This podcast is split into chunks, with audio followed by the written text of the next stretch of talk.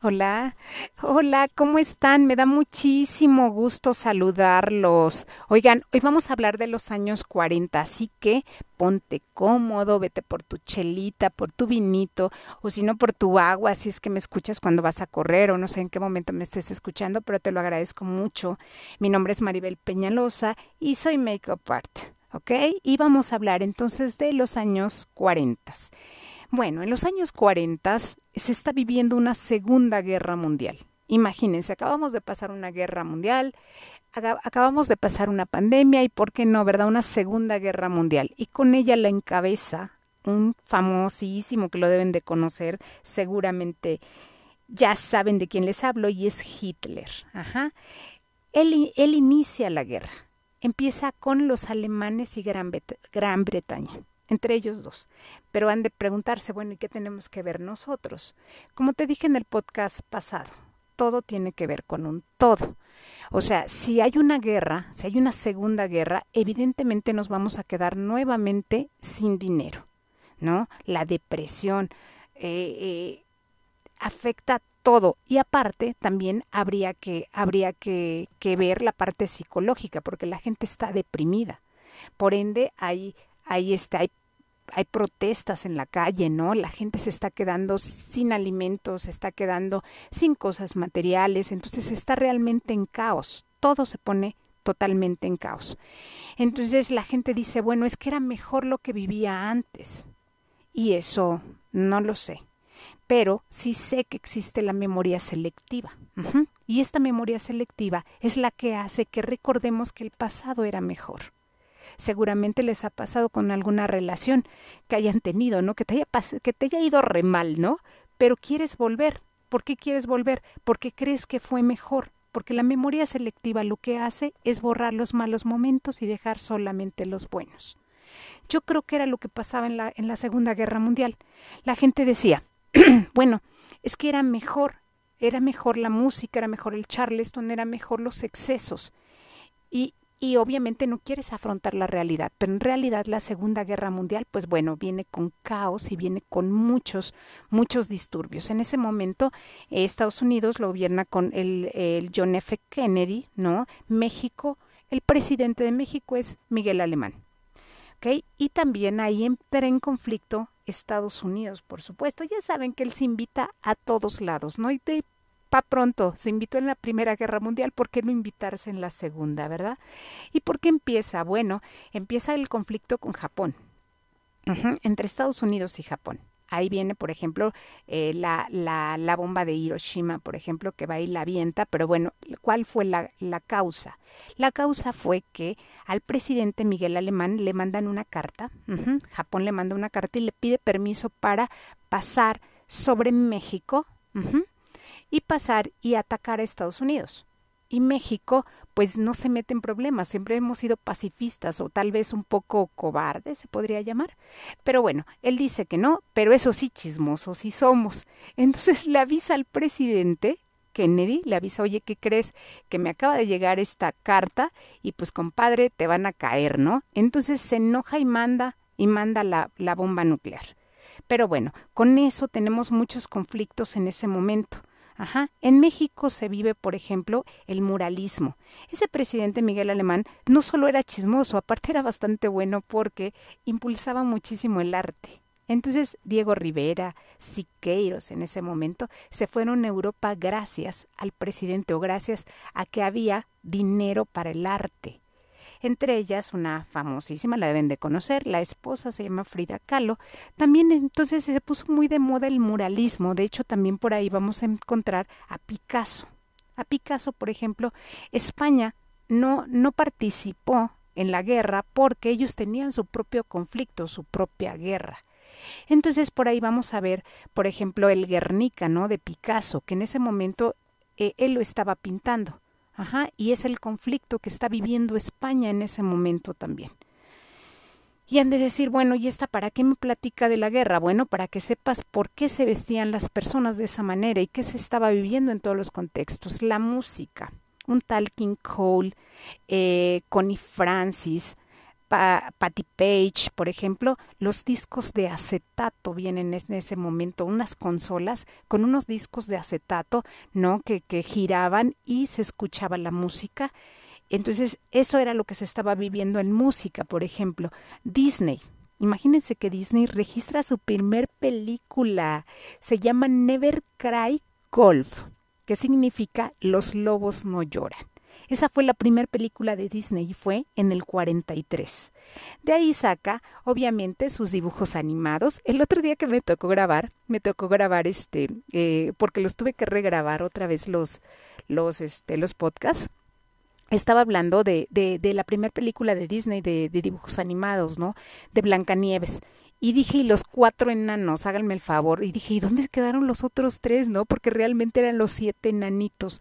Pero bueno, ahí viene también la película de Dumbo, La Cenicienta. Y bueno, también escandalizó el día que salió la primer princesa negra, se llama Medi. El año pasado escuché que le estaban grabando en Nueva Orleans. Ya ven que ahorita están saliendo las películas en, en, en personas reales y así. Pues bueno, están grabando Medi, la primer princesa negra, la están grabando en Nueva Orleans. Seguramente el siguiente año o a lo mejor en tres, cuatro años la tengamos por aquí. Pero bueno, eso era lo que se estaba viviendo en cine. En la psicología. bueno, la psicología estaba investigando una enfermedad que se llama nostalgia. Imagínense, la nostalgia. ¿Y qué era eso? Bueno, en ese momento no sabían, pero se caracterizaba con, con la agonía en una persona. O sea, y realmente lo detectaron en los soldados, porque los soldados resulta que se iban, se iban a la guerra y pues se deprimían, ¿no? Decían, no manches, pues, ando extrañando mi casa, ¿no? Y pobrecitos, pero bueno, entonces lo, era lo peor que le podía pasar a un soldado, era esa enfermedad.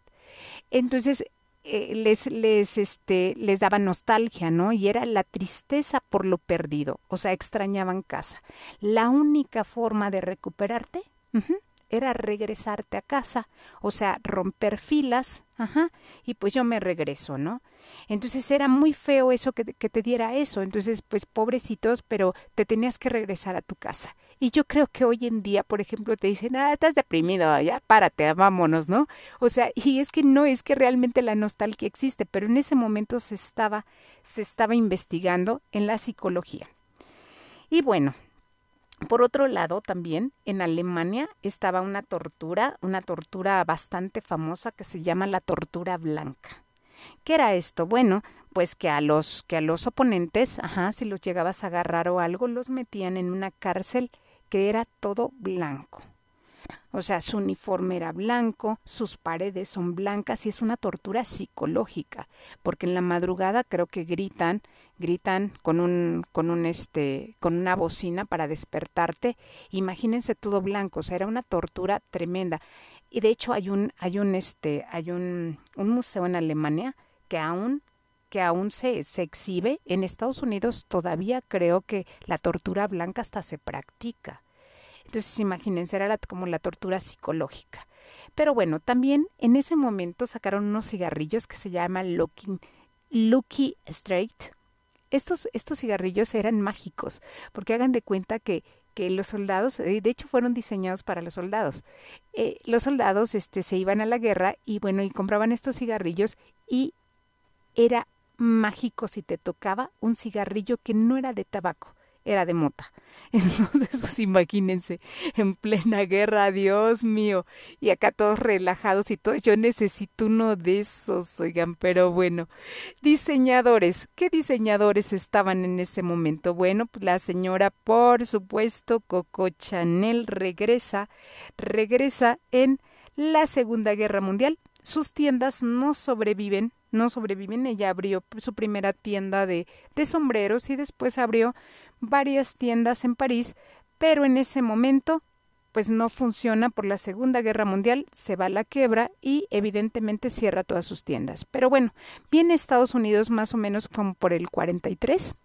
Se viene a Estados Unidos y empieza a diseñar para la señora Jackie Kennedy, que era la esposa de, de Kennedy, del presidente, eh, también diseña para Obi Gaynor, por ejemplo, y bueno, y empieza a diseñar para varias celebridades en Estados Unidos. Y se regresa porque dice que no es tiempo de la elegancia, pero en realidad es que viene compitiendo con una tal Elsa Schiaparelli. Seguramente la deben de conocer. Es surrealista y seguramente han visto por ahí unos diseños de ella que es muy famosa, que anda por ahí. Este, ella diseñaba. Salvador Dalí y ella hicieron una colaboración en la cual ella saca un vestido con una langosta surrealista que se ve increíble. Pero bueno, entonces esta mujer lo que propone son, son zapatos o, propone, propone moda muy surrealista. Entonces dice, ¿cómo, ¿cómo eso no es moda? Dice Coco Chanel. O sea, la moda tiene que ser elegante. Y bueno, esta mujer, imagínense, Coco Chanel diseñaba sombreros, ya se los platiqué. Bueno, a esta se le ocurre hacer un sombrero de zapato, por favor. Entonces la otra dice, oye, pues a ti qué te pasa? O sea, yo no, yo no, esa, esa moda no es la mía y prefiere retirarse y se va a París más o menos como por el 46, antes de que liberaran París. Porque más o menos a finales del 46 se libera París. Sin embargo, ella regresa y la acusan de ser espía nazi la cual la prenden, eh, obviamente la torturan, ¿no? La tienen mucho tiempo eh, en, eh, guardada, vamos a llamarle así, para, para, este, para interrogarla y al final no se le comprueba nada. Entonces la mujer, como no le pudieron comprobar nada, pues bueno, este, la dejan libre y se va, se va a su pueblo. La onda es que se le muere el marido y cuando se le muere el marido, pues se, se deprime obviamente y gracias a él hace el Chanel número 5. El Chanel número 5 está diseñado con, un, con una botella, seguramente la deben de conocer, inspirada en su marido. Eran los productos que utilizaba su marido y ella se inspiró en él. En él obviamente le dejó mucho dinero y después abrió otra vez sus tiendas, pero más o menos por el 60 eh, se volvió otra vez famosa. Pero bueno, también en ese momento viene Christian Dior, seguramente también han oído hablar de él. ¿Ok? Y él viste a Liz Taylor, a Marilyn Monroe en ese momento y a, María Cala.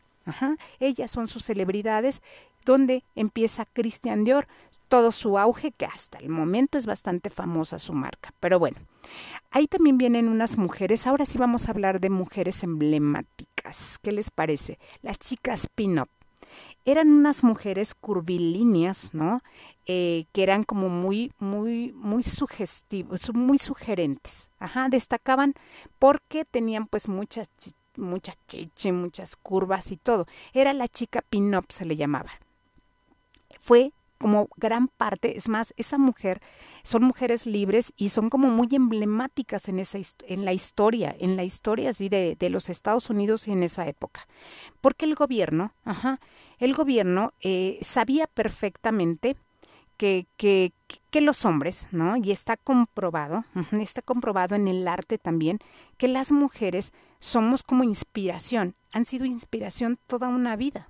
¿Y por qué no habría que serlo para la guerra? Entonces lo tomó como excusa, entonces les puso una mujer muy emblemáticas los soldados, de hecho había campañas de mujeres que se vestían con camisitas de, de, de, soldados, ¿no? E iban a las escuelas y, y con una frase que decía, eh, si yo fuera hombre, me uniría a la marina. Ajá. Entonces los hombres decían, guau, o sea, su masculinidad, ¿no?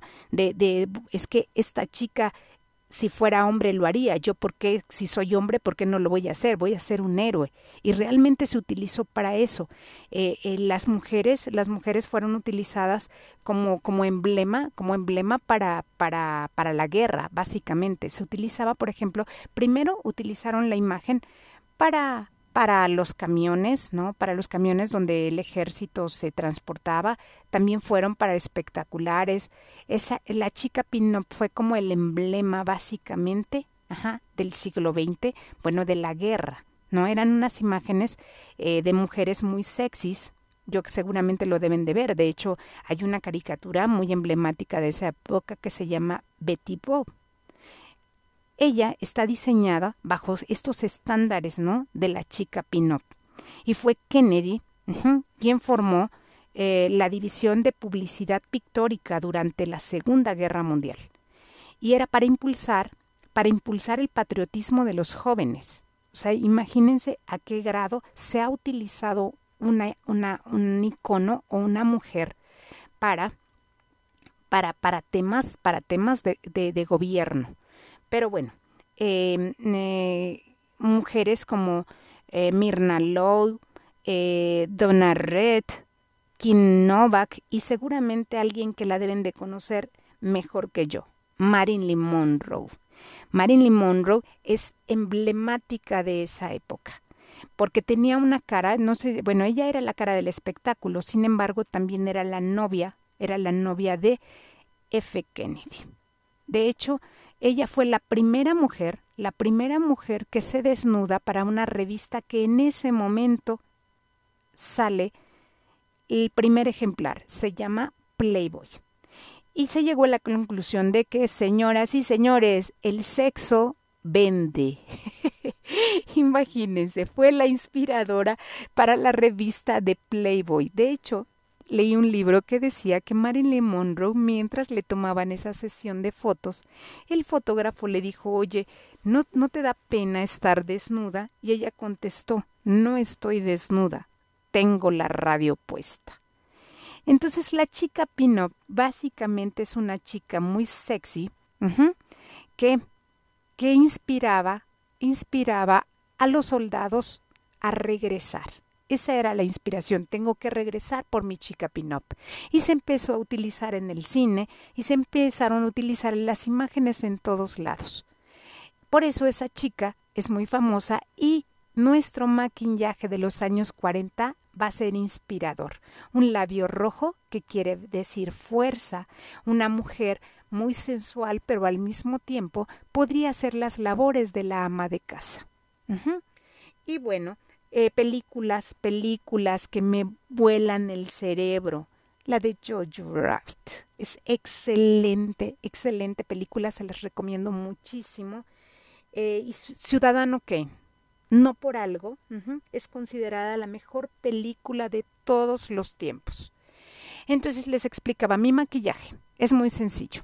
La mujer, en ese momento solamente hace un delineado, un delineado que empieza muy delgado y al final, en vez de irme recto, doy una ligera curva. Una ligera curva que va a ser como la curvatura del pin-up. La ceja. La ceja se lleva un poco marcada, un poco marcada con un pico, evidentemente que tiene que ver con la fuerza, ¿no? Con una mujer bastante sexy, ¿no? Bastante sexy, que creo que también es emblemático, ¿no? Que utilizaban shorts o, o muy sexy dejaban enseñar las piernas accidentalmente. ¿Qué significa? Bueno, pues que a lo mejor el aire te volaba la falda, ¿no? Como la imagen de Marilyn Monroe y también, y también bueno, pues la piel, la piel se lleva, se lleva eh, muy natural porque es Max Factor, es el primero que diseña una base totalmente líquida en esa época. Entonces, como ya es un maquillaje líquido, se ve muchísimo menos pesado, es mucho más ligera la base. Entonces, mi, base viene muy ligera, mi delineado totalmente pin-up, mi ceja, bastante peinadita hacia arriba, ¿no? La cara tiene que verse inocente, ¿no? Y al mismo tiempo, que al mismo tiempo sexy. Por eso los labios rojos y por supuesto un lunar. ¿Qué significa el lunar? Bueno, significa que en ese momento las mujeres empezamos a ser independientes. De hecho, imagínense, ya veníamos fumando, ya veníamos con la tomadera, es más, ya veníamos hasta drogándonos. Por ahí aparece el crack. El crack es el protagonista la, o la droga protagonista de esta época es el crack. Y veníamos haciendo como muchas cosas y en esa época también, señoras y señores, las mujeres se suben a una bicicleta. O sea, no, no contentas con todo el desmadre que traemos, todavía nos subimos a una bicicleta y veías a mujeres en bicicleta. Y aparte que estaba súper, súper escandalizado. O sea, ¿qué tal si te caes y, si eras señorita? Y, y bueno, obviamente ahorita sabemos que eso es mentira, no todo el mundo anda en una bicicleta. Pero bueno, eso es todo. Ya saben que si les gusta, por favor, recreen su maquillaje, recreen sus cosas, recreen la época y si les gustó, recomiéndenme. Maribel Peñalosa en Instagram, eh, Maribel no, Maribel Peñalosa en Instagram, ya me equivoqué, Maribel Peñalosa, Peñalosa en Facebook y bueno, soy Makeup Art y me dio muchísimo gusto que estés aquí, que me hayas escuchado. Y espero verlos muy pronto, seguramente después nos tocarán los años 60, 80, 90 y actuales, por supuesto. Cuídense mucho, gracias, bye.